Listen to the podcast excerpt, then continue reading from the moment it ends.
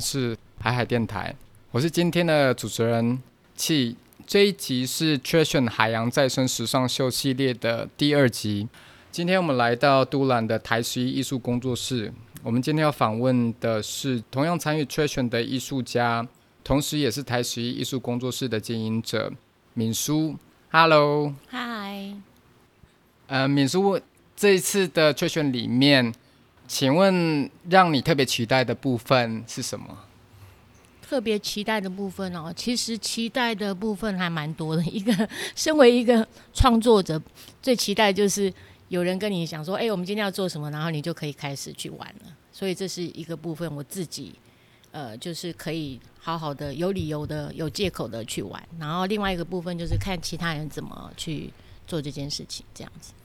那像之前啊，一七年的时候，在台东这边有一个巴萨兰的嗯圈圈秀，然后你那时候也有参与，然后在东海岸这边有很多人，他们跟自然环境间的关系很亲密。那可不可以请你跟我们分享一下，你觉得你和大自然跟环境之间一个比较理想的相处的状态，可能会是怎么样？嗯，那一年的展览。其实很有趣，是因为我们刚好那时候我们住在这里的一群人，因为去那个加母子的海边，然后有一个朋友就说：“哇，我来这边，然后好多好多垃圾哦。”然后他刚好在在呃 Facebook 传讯息，然后我就说：“那我们就去捡啊，这样。”所以我们那时候我们有成立了一个就是 beach cleaning 的自主的，就是我们差不多每个礼拜我们都会去捡一次。然后那个中间的过程还蛮伤心的。那那个今天不要讲太多，可是重点是说，刚好那时候我在做这件事情，然后呃，策展人呃有邀请我去做这个展，所以我对那个还蛮有感觉的。然后我就把我就把可能平常的时候身边会看到的一些垃圾，然后想我就会去想说我要怎么样去把它处理变成一个作品。嗯嗯，OK。那你刚刚讲那个对自然环境的关系，其实。我有时候在想说，很多东西都是互相的。像我们现在在讲说 global warming 啊，或者是说我们自己看到的身边的很多呃环境的变迁，我会想说，其实这种是不是跟因为我租房子租很久，自己没有没有自己的房子，我觉得是不是有点跟我们就是去跟人家租房房子，就是房东跟房客的关系，就是这个地球。就是我们的房东，我们跟他这边租。其实我我会觉得说，有人住是好的。我常常觉得有房子有人住是好的。可是你会碰到不好的房东，你会碰到不好的房客。你要怎么样，就是把他房子维持下去，然后你把房东原来给你的东西，你怎么样的就是去使用，然后留给下一个房客。所以我觉得有一点像这种这种关系，就是我们这个地球。如果你没有好好的用，其实你就是会被赶出去。那再来就是可能这个房子就不能住。那我觉得我们现在的环境状态有点是这样子。嗯嗯。OK。那嗯，我想请美术跟我们分享一下你这一次在海洋再生时尚秀里面做的作品，以及嗯你想要传达的想法。嗯，我的作品啊，我因为我本身其实一直。有在做创作，我做那个绘画，跟我自己是服装设计，好，还有其他的创作部分。那我会玩很多材质，我本身画画的时候就有一些多媒材的运用。那因为后来接触到类似就是回收材质的使用，所以我就会去针对我可能比较觉得，因为我觉得回收材质这个东西非常有趣，就是一个就是我觉得最重要是你要怎么样去把它处理。你拿回来的东西，像我们很多看到的，我们丢掉嘛。可是当人家能回收的东西，不是什么东西都可以回收再使用。你可以，你可以把它变成垃圾，你可以把它回收过来以后，你再比如说清洁或者再怎么样制作，它就会变成另外一个材质，或者是说另外一个成品。所以我觉得我会在这个部分呃琢磨比较多。那比如说我用呃一个是我本身做服装就有很多的布料布材。那很多布料就是你剪掉，你那个 shape 你就不能用嘛？那你要怎么办？那一个最就是我就会去想很多啊，填充啦，或者是说像因为我用的很多是非洲的花布，那花布其实你很小、很很小、很小很多的很小片集结起来，也是一个那个 impact 也是很大的。所以我就开始往那个部分想，然后我把所有所有碎碎的东西都会留下来，所以我们家超多那些碎，所以我就一直在想说，我要怎么样的？还有另外一个部分是说，我要怎么样？就是在我做这件事情、做服装的状况下，我不要又造成更多的垃圾。所以我把我剩下的那些，我就拿来做很多小的东西。那我这次的作品里面有一个，就是所有小小小的，就是用细条的，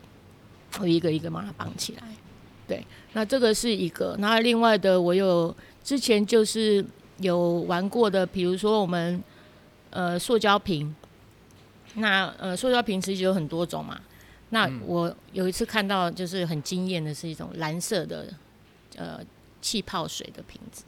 然后那时候我朋友，他就是说哦好便宜哦，他就拿一箱回来，然后每次喝完我就觉得好可惜要丢掉，我就每个都把它收集起来。那收集起来以后，我就想说我要怎么用？那我就是一样是处理材质的的状况，我就把它剪剪成一个一个圆圈啊或者什么，希望然后再把它串起来。这是这是一个其中我会做，然后因为我做服装也会做饰品，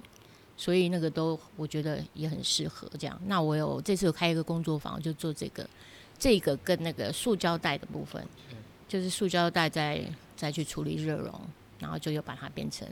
可能在小的部分上面，嗯，然后最后一个我用的是，其实我们台湾我没有看到很多，可是其实国外他们一直有在发展这个部分，就用那个轮胎的内胎，那你看到内胎都是黑色的嘛，它就是你如果去看到它，你会觉得它是很像皮的感觉，所以我就往那个方向去走。可是人呃内胎的处理非常麻烦，因为内胎它是有弹性的，所以我在我先把它洗内胎，它比较 OK，是因为它在呃轮胎本身的里面，所以它不是很脏，我会先洗过。可是因为它那个韧性，如果你要车缝，它就很麻烦，然后它有重量，对。可是我觉得这个东西也蛮可怕，是因为 你在用的时候，你才发现说，哇，它这个好热，好有耐性哦，它可以在我们的环境里面放多久？对，你真的会觉得很可怕。那它去烧的话，你也知道那个味道跟那个它那个毒性什么。所以我在剪的时候，我才发现说，哇，你去认识一些这个你平常可能不会去了解它分解的状况。然后我就是从那个很小啦，我当然就是去跟。那个脚踏车行就跟他要啊，或者买，然后他本来就不要了，所以他们蛮希望你把它带走。然后通常那个都是很很完整，它就是一点点洞而已，就不能用。然后就把它处理，再做成服装啊，或者是说像配件这部分。然后你刚刚的是说，呃，其他人在作品里面也有放名字，然后你这次作品是也是有名字，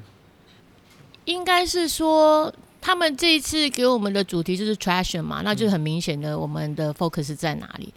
呃，我是没有在做这些的时候特别去想想说我要以什么为主，可是啊，我里面有一件我觉得还蛮特别的，还蛮应该是说，我我之前有做过类似服装自己的展览啊，我都是比如说以山啊为以海啊为为主。那我可能这个部分是在我的想要去呈现的，或者说我的我的呃 form 会会展现出来。所以里面有一件我刚刚没有提到的一个材质是呃丝瓜，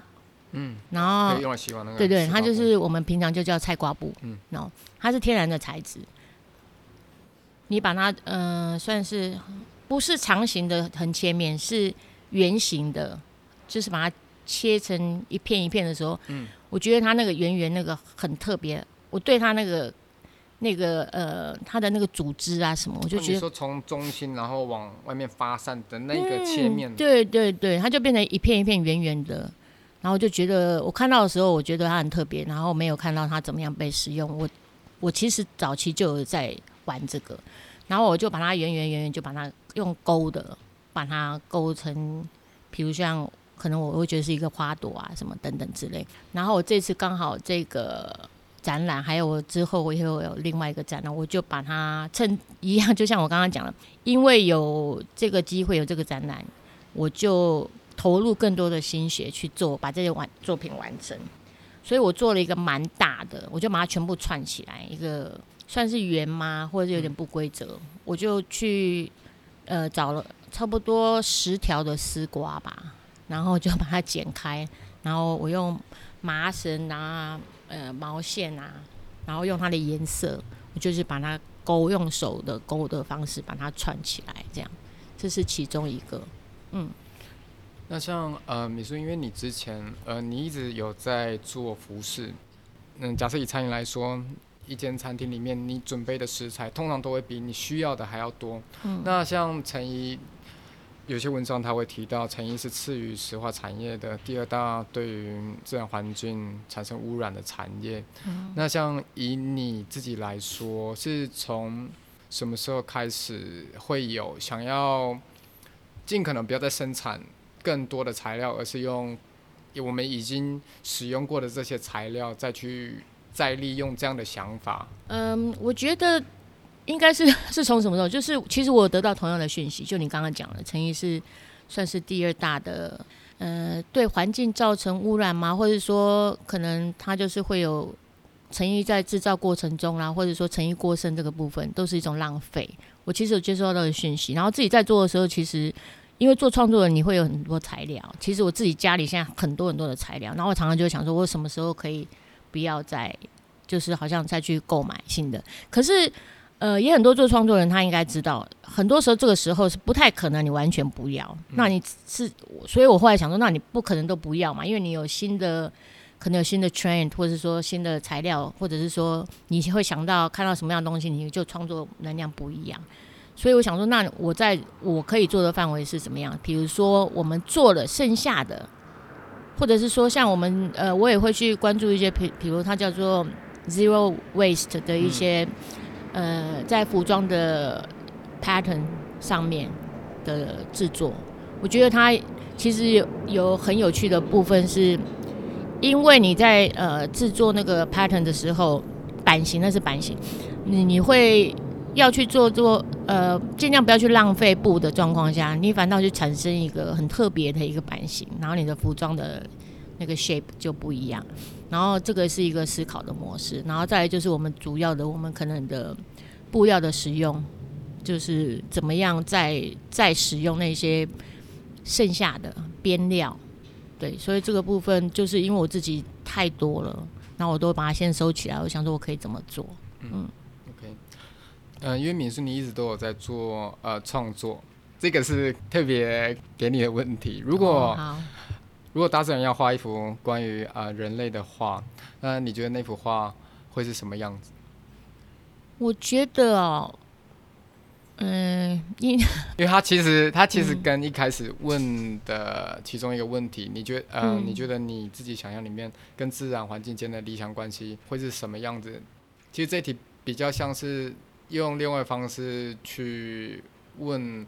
你觉得我们现在跟嗯自然环境之间的那种相处？因为在东海岸这边，很多人其实他都跟自然环境很亲密，他们或许喜欢冲浪，或者是他们就算不冲浪，也会平常会去践行，或者是去海边玩，所以很自然就会注意到你刚刚提到的海边有很多垃圾这样的问题。嗯，可是嗯，如果是在城市里面的话。其实你相对来说，一部分是因为你工作的时间很很长，一典型的工作时间来说，或者是你在的地方，可能你看到比较像是城市的东西，所以这部分如果在城市里面，我自己想象是可能就不会像你住在一个很充满自然环境的地方，你很容易就注意到这样的东西。在城市里面，很多东西是被处理掉或是被包装起来嘛。像我们自己知道，以前我们像我们家里还在台北。呃，自从垃圾不落地的时候，就会有人开始说：“哦，那没关系，我们帮你收了，你付钱给我就好了。”所以你也不用去处理那个。然后，我觉得是一个现代人的说是好的的发展嘛，也是一个不好的发展。我个人觉得啦，因为就像你讲的，你没有搬来这种地方，像台东、都兰这里，你可能真的很多人一辈子都没有去去很接近过海。我们是一个岛国，可是很多人没有这么这么近近的去去海边。那我们，我刚刚讲的那个，我们去收集垃圾，就是因为其实那是那个是一个朋友带小孩子去游泳而已。然后每次带小孩子就要经过那些垃圾，然后他就会觉得为什么很奇怪？我们就是是喜欢来这个地方，很漂亮嘛，好很舒服。然后为什么又要把它弄得那么脏？我常常也在想，那个丢垃圾人的的的想法是什么？因为其实我住的那个地方也是，我带狗狗去散步，旁边就是其实它就是自家田。然后好多垃圾，就是不管是水啊、便当，整个就放在那边，或者是他们的什么农药之类的。然后我就想说，那些人其实都是老人家，他们都很单纯，然后我相信他们是很善良的人。可是对乐色这个部分，我就觉得嗯，好奇怪啊，为什么他们不能够随手带走？嗯，那我们其实我刚刚讲，我们每那时候自主的有一群人去清乐色的时候，清到后来我说很伤心，是我们的车常常是把乐色载走的车，然后那时候还有子母车，我们就会带去丢乐色，然后我们还会有分回收。然后有一次我们去，我们去的时候，竟然有 就有看到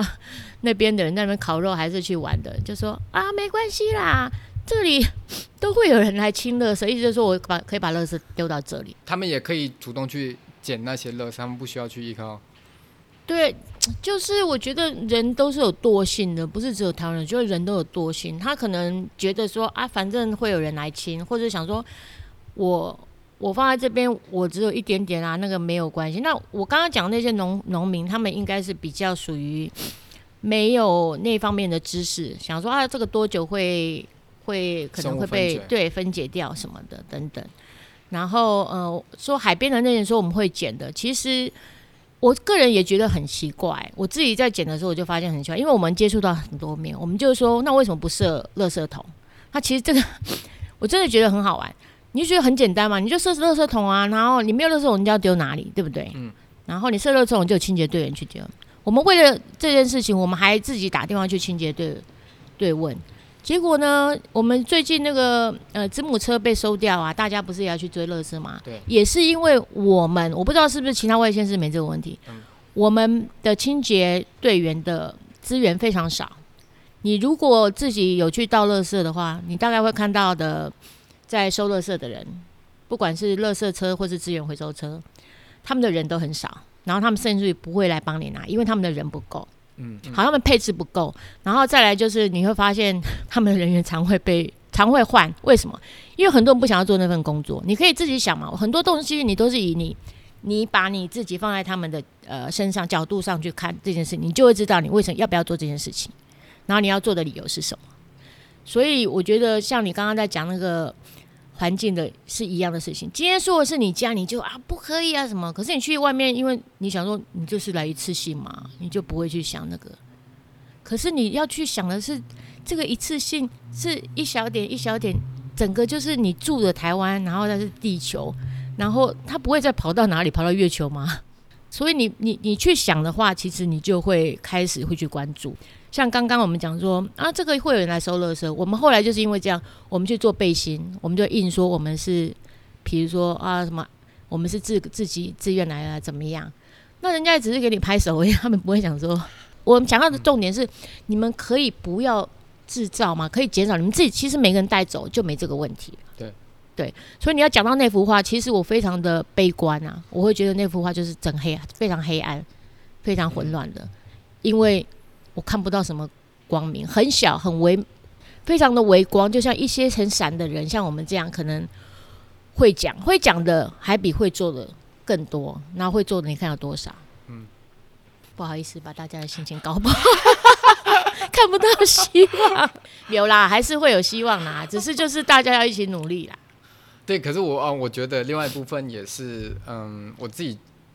认为比较理想的环境教育，其实也不是说在课堂里面，其实它就像很多会对你有启发的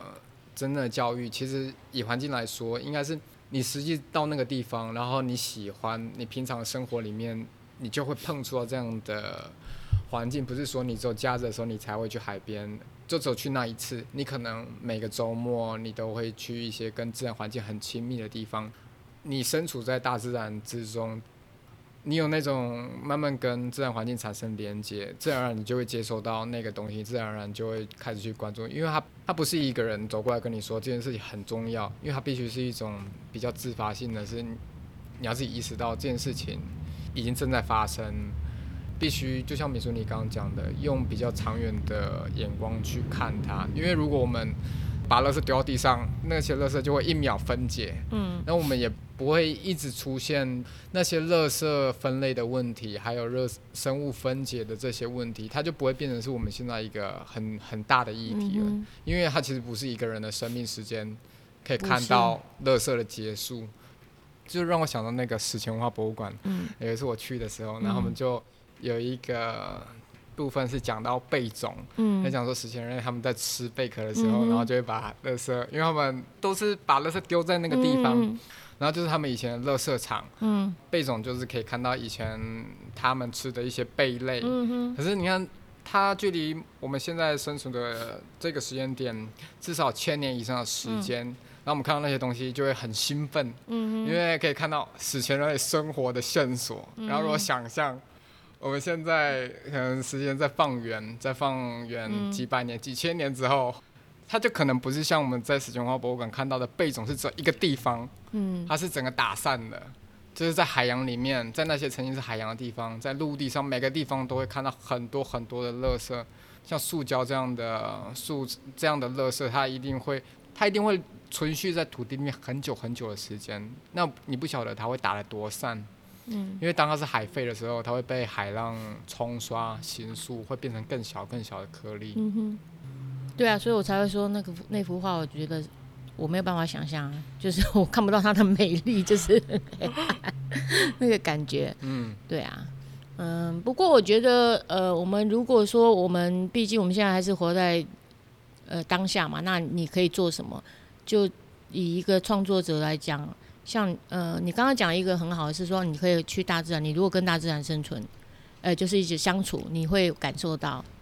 那个环境、大自然的的重要。那你可能会比较珍惜。那另外一种是说，我们借过借由创作，有时候有一些创作的东西给人家的感受可能会比较强烈一点。然后这个议题其实最近已经蛮久了，而且不是只有在台湾，就很一在很多地方都一直被很明显的一直被在强调，或者是说去做一些，比如像像 trash 这很新嘛，那人家就会开始会去想说，当然不是说啊怎么变成乐色有趣什么以外，我相信一定会引发更多人的去思考对乐色回收跟环境这方这个部分的思考。我觉得就是以以创作这个部分，我觉得这是一个很重要的一环呐、那谢谢敏叔今天接受我们的访谈，不管是关于他在秋选里面接下来要在秋选里面亮相的作品，或者是关于自然环境之间的想法，谢谢。谢谢你们，